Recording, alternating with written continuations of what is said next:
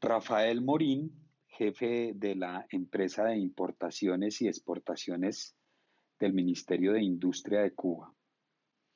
Después de compartir con sus compañeros de trabajo y su familia, su esposa y su hijo, la fiesta de fin de año, desaparece.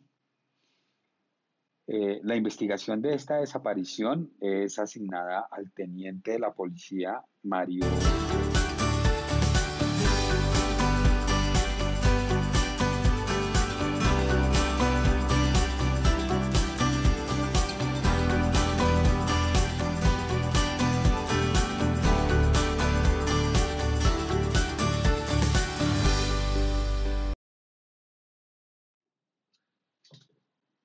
Precisamente la investigación es la trama de la novela, de la primera novela de la saga de Mario Conde.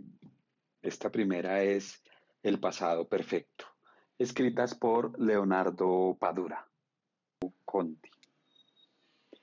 Resulta pues que este eminente desaparecido fue compañero del investigador en la preparatoria, lo que en Colombia conocemos como el bachillerato. Rafael siempre se presentó como una persona que tenía un olfato especial para encontrar el momento oportuno y destacar, sobre todo cuando se trataba de liderar algunos procesos en la escuela. Eh, esto lo llevará, a diferencia del teniente conde, a ocupar un alto cargo en la burocracia cubana. Eh, además de llevarlo a casarse con la mujer que el teniente siempre deseó y con quien siempre quiso casarse. Eh, también ella era compañera de la preparatoria de la víbora, en donde estudió eh, el teniente Mario Conde y sus amigos, que serán los que nos irán mostrando a lo largo de esta y de futuras eh, novelas de esta saga. Esta mujer se llama Támara, con la que Rafael tiene un, un hijo, y va a ser ella precisamente la que va a denunciar la desaparición de su esposo. A lo largo de la investigación mm, vamos encontrando a los personajes que forman parte de toda la trama de esta saga que si mal no estoy ya va en ocho libros. Eh, todos, eh, menos los que están en el campo, en el ámbito policial, del trabajo policial de Mario Conde, forman parte de la juventud de Mario. Conde se nos presenta como un escritor eh, fracasado y así lo vamos a ver en, esta, digamos, primer, primera saga conocida como la, la de cuatro estaciones en La Habana. Un escritor fracasado que termina como policía sin quererlo, eh, pero igual resulta ser el mejor investigador en la central de La Habana. Y por eso le van a asignar este y otros casos eh, relacionados.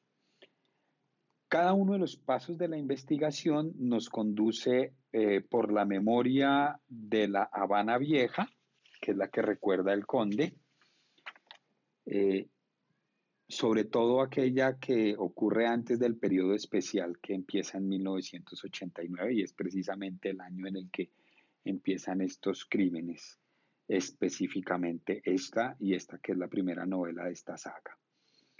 Eh, de cierta manera se puede ver la evolución de la revolución cubana y el nivel de descomposición de la misma la desaparición, luego veremos que es un asesinato, un crimen, el de, que cometen contra Rafael, está relacionada con eh, procesos de corrupción que realmente no se logran desvelar muy claramente eh, a lo largo de la trama de la novela.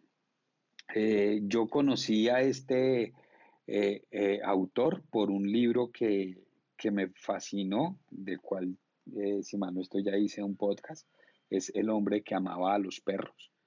Mm, y eh, la serie que se produjo en Netflix que se llama Cuatro Estaciones en La Habana, de la cual eh, son cuatro adaptaciones de las cuatro primeras novelas de Mario Conde. Eh, les recomiendo de verdad que se echen una miradita por Netflix a ver si todavía está. Mm, eh, yo he escuchado muchas opiniones en bueno, no muchas, he escuchado y he visto y he leído opiniones encontradas sobre esta saga. Eh, puedo decir que pienso que realmente es, esta saga está sobrevalorada. Eh, yo no la veo mucho en el género policíaco, así la vi que nací allí. Eh, ya voy por la tercera novela, Máscaras, y la verdad todavía no me logra cautivar. En Goodreads les he dado a cada una de estas novelas un puntaje de tres. Mm, creo que todavía le falta bastante eh, al, asunto. Mm, pienso que sigue, seguir por la línea de, el hombre que amaba a los perros sería mucho más interesante para mostrar lo que se quiere ver allí en cada una de estas novelas. Eh, al final de esta, El pasado perfecto es, resuelve el caso a la ligera, o sea, ya listo, se resolvió en, el último capítulo y ya. No, no conduce a uno por la investigación, sino básicamente por los recuerdos de La Habana, la presentación de los personajes.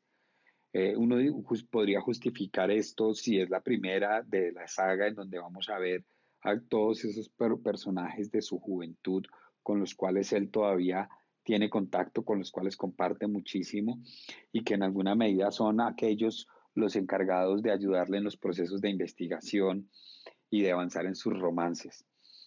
Eh, yo no he logrado esa, esa cautivación porque son reiterativas las formas en que se resuelven los casos en cada una de estas novelas. Eh, yo ya habré otro podcast acerca de la segunda novela de la saga y eh, intentaré ponerme al día con, con, la tercera para irles contando cómo va esa lectura pero les voy a ser sincero, yo no voy a seguir haciendo la lectura de, esta saga, voy a buscar otros autores de mi interés para reseñarlos acá. Entonces, eh, bueno, esto fue pues todo por hoy. Recuerden que en todas las plataformas de podcast estamos como Coffee Break con Ciudadano Cero, el cero siempre en número. En Twitter soy Ciudadano Cero, eh, en número el cero también. En las notas del episodio les voy a dejar mi enlace al perfil de Bookmate. Allí están los libros que voy reseñando. Esta es una plataforma de lectura de libros digitales online. Mm, da siete días gratuitos, entonces ustedes miran si en siete días logran leer eh, la novela. Perfecto, y si no, pues eh, ahí ya toca una suscripción, pero si consideran que no, no hay como para suscribirse, eh, me escriben por un mensaje interno en Twitter y me dicen en qué formato en digital necesitan la novela, el libro, y yo con gusto se los comparto por allí. Un saludo, chao, nos hablamos la próxima.